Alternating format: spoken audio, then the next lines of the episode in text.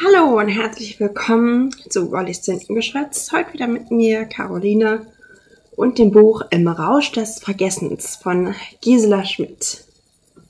Ähm, heute möchte ich mal direkt mit der Leseprobe anfangen, was aus dem Kontext gerissen ist, aber ich denke, ja, das wird auch mal gut. also starten wir mal direkt. Also, Ohren auf. Lebevoll strich Peer über eine Abbildung des Froschkönigs. In all den Jahren der Enttäuschung war er für sie zu einem Symbol geworden. Die Schwestern dachten, dass sie sich mit dem Froschkönig in ihrem Leid identifizierte, weil auch er von der Prinzessin belogen worden war. Pia hatte das Gespräch der Schwestern damals mitbekommen. Sie war schließlich nicht dumm. Doch weder die Schwestern, doch weder die Schwestern noch dieser dämliche Psychologe hatte auch nur die geringste Ahnung, wie viel ihr der Froschkönig wirklich bedeutete. Der Frosch ist ganz schön dumm. Erschrocken drehte Pia sich um. Sie hatte überhaupt nicht bemerkt, dass jemand hinter sie getreten war und ihr über die Schulter sah. Kritisch musterte sie den Jungen, der soeben ihre Lieblingsfigur beleidigt hatte. Es war der Neue, den die Oberschwester gestern beim Abendessen als Fyodor vorgestellt hatte. Im Zuge dessen hatte sie zu den Kindern gesagt, sie wünsche sich, dass Fyodor sich gut in St. Barbara einlebe und hoffe, er fände unter den Kindern schon sehr bald mal Freunde. Dabei hatte sie vorsichtig zu Pia geschaut. Auch ohne ihren Blick wäre Pia klar gewesen, dass hauptsächlich sie selbst mit dieser Anspielung gemeint gewesen war, denn sie war die einzige, die ungefähr im gleichen Alter wie der neue Junge war. Sie hatte zwar keine Ahnung, wie alt Theodor sein mochte, doch sie schätzte ihn in etwa wie sich selbst, auf zehn, sogar ein bisschen jünger. Und da alle anderen Kinder mindestens vier Jahre jünger waren als sie, konnte sogar ein Vollidiot kombinieren, dass die Schwestern auf eine Freundschaft zwischen den beiden Gleichaltrigen hofften. Aber da konnten sie lange warten. Pia brauchte keine Freunde und sie wollte keine Freunde. Für das, was sie vorhatte, war es sowieso viel besser, wenn sie alleine war. Wenn niemand von ihrem Plan erfuhr, dann konnte ihn auch niemand durchkreuzen. So einfach war das. Also, wenn ich der Frosch wäre, hätte ich es ganz anders gemacht, begann der Junge nun erneut, und obwohl Pia sich vorgenommen hatte, nicht auf ihn zu reagieren, konnte sie es jetzt doch nicht so einfach auf ihrem geliebten Froschkönig sitzen lassen, dass der Junge ihn abermals als dumm bezeichnete. So, so, du Klugscheißer, und was hättest du bitte schön gemacht, wenn du der Frosch gewesen wärst? fragte sie schnippisch. Ich hätte mich nicht so verarschen lassen, erwiderte Theodor schlecht. Entweder hatte er Piers Tonfall gar nicht so wahrgenommen, oder er ignorierte ihn schlichtweg. Ich mein, der Frosch hat doch die Kugel, die die Prinzessin braucht. Er ist also von Anfang an eigentlich in der besseren Position. Warum gibt ihr ihr dann einfach die Kugel? Weil sie ihm versprochen hat, dass sie ihn dann heiratet. Pia war verwirrt. Zum ersten Mal begegnete sie jemanden, dessen Gedankengang sich nicht auf, sie nicht auf Anhieb durchschaute. Aber ein Versprechen bedeutet überhaupt nichts, protestierte Fyodor. Ein Versprechen besteht aus Worten, und Worte sind nichts als Buchstaben, die man beliebig aneinanderreihen kann. Als Einzelne haben sie keine Bedeutung. Genauso wenig wie das, was irgendjemand sagt, ohne es aufzuschreiben. Es zählt nicht mal, wenn es ein Versprechen ist. Der Frosch hätte direkt damit rechnen müssen, dass die Prinzessin über den Tisch sieht. Und was hätte er bitte dagegen tun können? Er hätte ihr die Kugel erst geben dürfen, nachdem die Prinzessin ihr Versprechen eingelöst hätte. Nach der Hochzeit zum Beispiel. Pierre versteinerte. Er hatte recht. Dieser flammende kleine Junge mit dem unscheinbaren Gesicht und diesem frechen Mundwerk hatte tatsächlich recht. Warum war sie da nicht selbst drauf gekommen? Der Frosch war eigentlich der Stärkere. Wie hatte er sich nur von der Prinzessin so vorführen lassen können? Schwester Agnete hat gesagt, äh, das sei dein Lieblingsmärchen. War magst du denn ein Märchen, in dem der Gute der Dumme ist, weil er da doch irgendwie gut ausgeht? Innerlich brodelte es in Pia. Wie konnte Schwester Agneta es nur wagen, solche persönlichen Dinge über sie weiterzuerzählen? Noch dazu an einen Jungen. Hatte sie vielleicht gehofft, dass er diese Information nutzen könnte, um sich mit ihr anzufreunden? Ich mag dieses Märchen nicht wegen des Endes, sondern wegen des Frosches, antwortete Pia kühl. Es ging diesen Theodor zwar überhaupt nichts an, doch er hatte sie mit einem neuen Gedankengang gerade derart überrumpelt, dass sie das Gefühl hatte, ihm diese Überraschung mit derselben Münze heimzahlen zu wollen. Der Frosch wird zwar von der Prinzessin angelogen und betrogen, doch er lässt sich das nicht gefallen. Während die Prinzessin in ihren Palast zurückkehrt und denkt, sie könne den Frosch einfach in seinem Brunnen verschimmeln lassen, hüpft er los und geht zu ihr. Er lässt es nicht auf sich sitzen, dass er betrogen wurde. Verstehst du? Er erkämpft sich seinen Weg in den Palast und nimmt sich das Leben, das ihm versprochen war. Das Leben, das ihm zusteht. Ende der Leseprobe. Ich hoffe, sie hat euch gefallen und ähm, ja, das Märchen kennt ihr, hoffe ich auch. ja, ist ja eigentlich ein sehr bekanntes Märchen und ähm, ich finde auch die Diskussion, die die beiden halt haben, also Theodor und Pia, ähm, ich finde die so süß und äh, ja, deswegen wollte ich die euch unbedingt als erstes vorlesen. Doch kommen wir zum eigentlichen Buch. Also. Und äh, jetzt habt ihr erstmal so eine kleine harmlose Variation bekommen und jetzt hole ich euch mal wieder zurück in die Realität und zwar im Rausch des Vergessens ist ein Psychothriller. Ja, wer hätte es gedacht? Tatsächlich wurde es aus Versehen zu einem und ähm, eigentlich war die Geschichte nur so eine Art Spannungs, was heißt nur, also es war als eine Art Spannungsroman äh, konzipiert und erst als die Testleser wurde der Autorin quasi klar gemacht, dass das eigentlich viel mehr Potenzial für einen Psychothriller hat und ähm, da war sie dann doch ziemlich erstaunt, weil sie bisher weder welche gelesen hatte noch geschrieben hatte und eigentlich ist äh, die Autorin ein sehr ängstlicher Mensch, wie sie selbst sagt, und ähm, kann nicht besonders gut Krimis oder eben Psychothriller lesen, weil sie dann sofort Albträume bekommt. Ich finde das umso lustiger, dass sie dann, dass es dann einer geworden ist. Also das muss man erstmal hinkriegen, finde ich.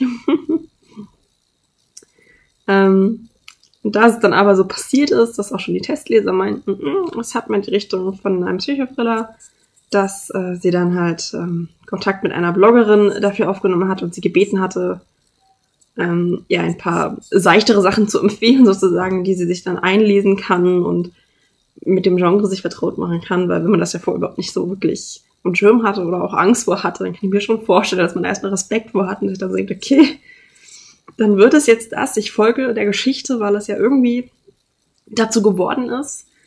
Aber dass man dann doch noch versucht, sozusagen sein, dass, dass man sich auf die Geschichte einlässt und nicht sagt, so, ich will das in eine komplett andere Richtung crashen, sondern der sagt, okay, dann ist die Geschichte das und dann unterstütze ich das. Das finde ich cool. Also das muss man erstmal hinkriegen, finde ich. Und als sie das dann auch gemacht hatte, sich ähm, da weiter eingelesen hatte und, ähm, und ähm, hat sie sich auch mehr in die Merkmale eines äh, Psychothrillers herausgearbeitet und, und dann sozusagen das Ganze auf ihren Roman mit übertragen versucht. Ja.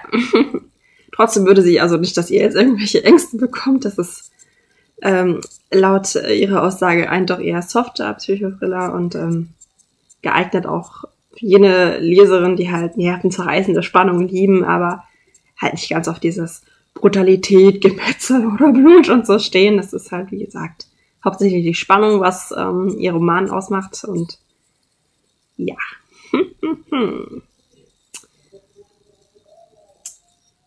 und außerdem gibt es auch lustige und romantische Momente, genau, Momente. Ja. Zudem liebt sie Plot Twists, also überraschende, unerwartete Wendungen. Ja, also ich wette, da könnt ihr euch auf einiges gefasst machen. Und ähm, das hat sie, also sie liebt es allgemein, nicht nur beim Schreiben welche einzubauen, sondern auch beim Lesen und ähm, einfach von der Geschichte überrascht zu werden, ist einfach so ein cooles Gefühl und ähm, deswegen wollte sie es unbedingt natürlich auch weitergeben. Und äh, da war natürlich besonders toll, dass die Testerinnen auch das Feedback gegeben hatten, so den besten Plot Twist ever. Und das hat sie natürlich mega gefreut und überrascht. Und ähm, ja, das ist überrascht, also gefreut meine ich hauptsächlich. ähm, ja, also ihr dürft auf jeden Fall gespannt sein. Als fragt ihr euch nicht, wie entsteht dann so eine Idee zu einem Psychothriller, der kein Psychothriller geplant war? Und zwar im Traum. Wie sollte es anders sein? Beziehungsweise hatte sie dort die Ausgangssituation von ihrem Buch Im Rausch des Vergessens geträumt. Und ähm, ja, in dieser kommt eine Frau auf einer Waldlichtung zu sich und neben sich entdeckt sie eine schwarze Sporttasche voller Geld und ein blutiges Messer. Und ähm, ja, ich glaube, das sagt schon alles. ich will euch nicht so viel verraten. Ähm, aber das ist jedenfalls eine der Ausgangssituationen, die sie halt auch ins Buch mit eingearbeitet hat und hat äh, daraufhin den Plot dazu entwickelt und der Roman beginnt dann auch mit dieser Szene, also ja, yeah. wir werden sehen. Ja.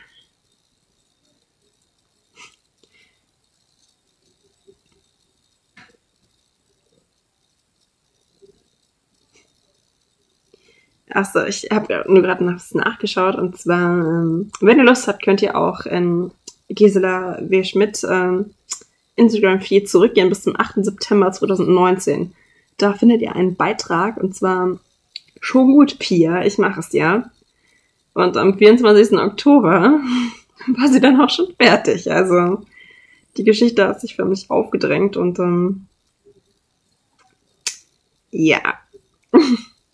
Manchmal ist es so, dann kommt die Idee, dann kommt die Inspiration und dann kommen die Figuren und die sagen, mach es, schreib mich nieder, die Geschichte sozusagen. Und ähm, ja, ich, ich finde so eine Leidenschaft einfach toll, mit der man dann auch ach, die einen quasi dazu zwingt, es niederzuschreiben. Und ähm, ich, ich finde das sowas großartig. Also ja. ähm, anderes zum Buch. Und zwar hat sie sich besonders ihrem Roman damit auseinandergesetzt, was Zurückweisung bei einem Menschen anrichten kann. Ähm, sei es, dass man einen Job nicht bekommt oder dass eine geliebte Person die eigenen Gefühle nicht erwidert oder auch, dass ein Werk oder eine Leistung irgendwo abgelehnt wird. Also bestimmte Autoren, die meisten werden es kennen, Verlagsabsagen, Agenturabsagen, was auch immer. So als Beispiel jetzt einfach nur. Ähm, und ähm, anhand der Figur ihrer Hauptperson Pia, die mit fünf Jahren zurückgewiesen wird, ähm, hat sie quasi ein literarisches Experiment darüber gemacht, wohin eine solche Zurückweisung dann führen kann, wenn sie im frühesten Kindheitsalter geschieht und zu einem vollen Trauma wird. Also, das könnt ihr euch sicher vorstellen, mit fünf Jahren und dann, das ist nicht schön. Und zwar sollte Pia im Alter von fünf Jahren von einer reichen Unternehmerfamilie adoptiert werden diese lässt dann jedoch die Adoption im letzten Moment platzen. Und was diese Ablehnung mit äh, der Protagonistin Pia macht, das können dann ihr, die Leserin, natürlich anhand der Verlauf der Geschichte sehen und Pias gefährliche Entwicklung über die nächsten so 20 Jahre verfolgen. Also, yeah. ähm, zudem ist äh, der Roman in zwei Handlungssträngen aufgebaut übrigens. Also die so miteinander verzahnt sind. Das heißt, die Kapitel wechseln sich immer ab. Die erste, äh, das erste, äh, Kabelsalat. Der erste Handlungsstrang erzählt die Geschichte, ähm, wie ich schon erwähnte, von der jungen Frau im Wald, die dann auch noch ihre Erinnerung verloren hat und ähm, ja, und der zweite erzählt dann die Geschichte des Waisenkindes Pia, die im Alter ja von fünf Jahren äh, diese schlimme Trauma erlebt hat und ähm,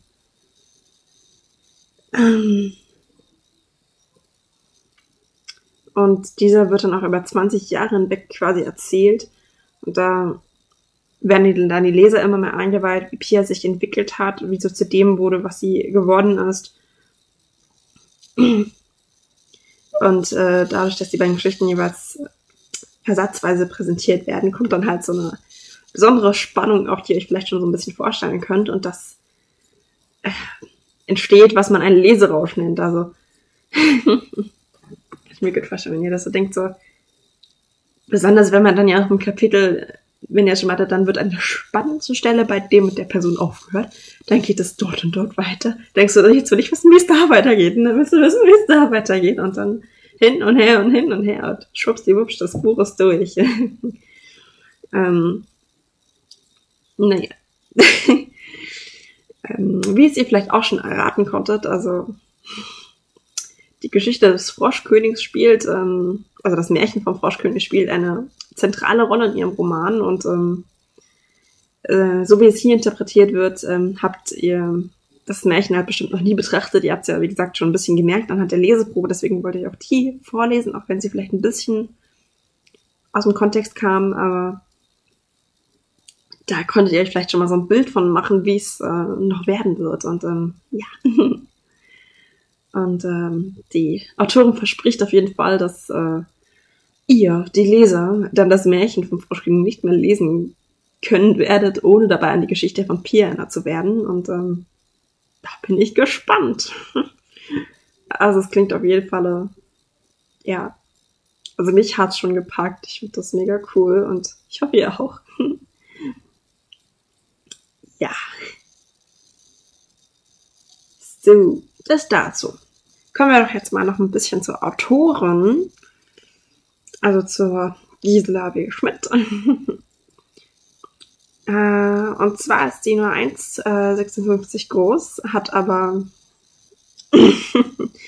Energie für sehr viel mehr. Und zwar ist sie der Meinung, dass wenn man halt besonders klein ist, eben andere Wege finden muss, um auf sich aufmerksam zu machen. Und ja, zudem ist sie eine gnadenlose Optimistin.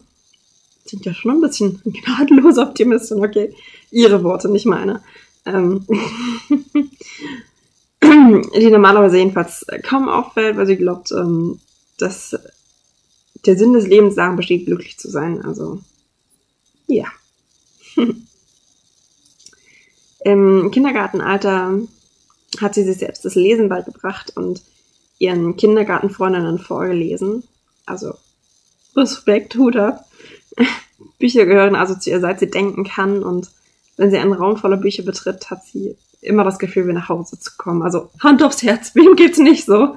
Ähm, mir auf jeden Fall. Und ähm, ja. Wieder ein Eigenzitat von, also ein Zitat von ihr. Bücher sind für mich wie Freunde aus Buchstaben. Das ist wirklich schön. äh, was hat sie studiert? Könnt ihr es erraten? Germanistik. Weil sie halt dann auch ihr Leben lang natürlich mit Büchern zu tun haben wollte. Und wenn man das schon so hört, dass sie seit Kindesbeinen da schon dran sitzt quasi, dann ist das nur verständlich, finde ich, dieser Wunsch. Und ja. Geschichten schreiben tut sie auch schon seit der Grundschule.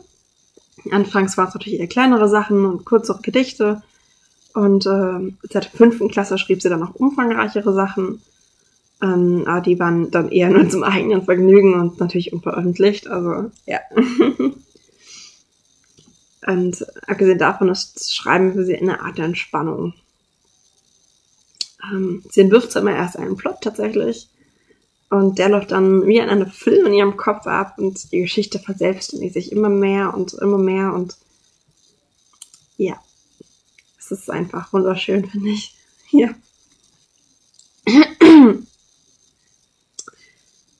ja. Uha, das werdet ihr mir jetzt nicht glauben, okay. Also die ersten Rohfassungen standen dadurch immer sehr, sehr schnell bei ihr. Könnt ihr euch ja vorstellen. Und ähm, ihren ersten Psychothriller, der im Juli 2022 ebenfalls im Readers Verlag erscheint übrigens, den hat sie in nur, haltet euch fest, 16 Tagen geschrieben. 16. Halleluja. Also ich weiß ja nicht, wie sie das macht. Das muss ich dringend in Erfahrung bringen. Aber davor ziehe ich meinen Hut. Also, ja. Wie macht man das? Hat sie geschlafen? Hat sie gegessen? Hat sie gearbeitet? ja, okay. Abgesehen davon ähm, lebt sie mit ihrer Familie in der Nähe von Stuttgart und im Rausch des Vergessens ist eigentlich sogar ihr zweiter Roman, ihr Debütdrama, Roman, oh, Vermächtnis im Lavendelhauch. Schöner Name. Wurde bereits 2020 veröffentlicht. Und äh, ja. Es ist auch noch, sind auch schon weitere Romane in der Bearbeitungsphase, also von Gisela Schmidt werden wir noch öfter hören, so wie es ausschaut. Abgesehen ähm, davon hat sie bezüglich der Veröffentlichung ihrer Romane verschiedene Wege ausprobiert und ja, ihren ersten Roman und zwei Kinderbücher hat sie über den Self-Publishing Verlag 26 herausgegeben und zwei weitere Romane finden im Readers Verlag ein Zuhause. ja, darum sind wir hier. Und seit Juni 2021 ist sie auch bei einer Literaturagentur, äh, ist sie auch bei einer Literaturagentur. Das ist irgendwie so ein Zungenbrecher. Keine Ahnung. Unter Vertrag jedenfalls und meine, also ihre weiteren, also meiner Meinung nach ist das, ja. Glückwunsch erstmal dazu. ähm, ja all diese verschiedenen Wege quasi auch der Veröffentlichung, die sind äh, sehr spannend für die Autoren. Das kann ich auch nachvollziehen. Also man ist das ja sowieso so ein runter und rauf bei Veröffentlichungen. Also rauf und runter. Ich habe das falsch gesagt. Ist echt mal. An Sprichwörtern bin ich schlecht. Okay. Ähm, ja. Auf ihrem Instagram-Profil findet ihr sie aber auf jeden Fall auch. Ähm, Gisela W. Schmidt-Autorin. Und da könnt ihr auch nochmal alles nachlesen und Einblicke gewinnen in ihr ganzes Autorendasein. Also generell die meisten Autoren, von denen ich jetzt bis jetzt so vorgestellt habe, findet ihr auf Instagram das sowieso. Und ja, auch sie. und ich kann euch nur sagen, sie antwortet sehr ausführlich. also schreiben kann sie. Ich, ich habe das gerade wirklich gern auch gelesen, nicht nur ihre Leseprobe vorgelesen, sondern auch ähm, euch weitergegeben, was sie mir so mitgeteilt hat. Und da merkt man wieder dieses, ähm, kann ich das Autorenleiden zu sagen? Also mir dieses, und zwar dieses Leid, dass man das immer super schwer hat, sich kurz zu fassen als Autor. Also ich finde, ja, bei mir ist das jedenfalls der Fall. Und ich will nichts unterstellen, aber ich glaube bei ihr auch. Ähm, ja. Aber bin ich nicht böse. Ich finde, dadurch erfährt man immer noch viel mehr und andere Dinge, die man sich gar nicht so vorstellen kann. Also ich meine, da hatte ich schon mal ganz andere Leute kennengelernt, so, die dann so in fünf Sätzen gemeint haben, alles über sich erzählt zu haben und du sitzt daneben und denkst dir so, okay, wo soll ich überhaupt anfangen mit meiner Story? ich weiß, ich werde ausschweifend, aber wollte ich euch nur kurz erzählen. Weil ich es gerade wirklich schön finde, süß finde und ähm, ja. Falls ihr jedenfalls auch weitere Fragen habt, könnt ihr sie bestimmt gerne der Autorin stellen und ja, damit entlasse ich euch sozusagen ins Wochenende. Genießt es trotz dieses echt hässlichen Wetters. Ist ja wirklich, also bei uns schüttet es. Ah, je, verkriecht euch nicht drin, schnappt euch eine Kerze, ein Buch und eine heiße Schokolade und ähm, Kuschelsocken. Ich, ich liebe Kuschelsocken. Die dürfen bei mir nicht fehlen an so einem Leseabend. Und ähm, ja, ich wünsche euch ein schönes Wochenende. Bis demnächst.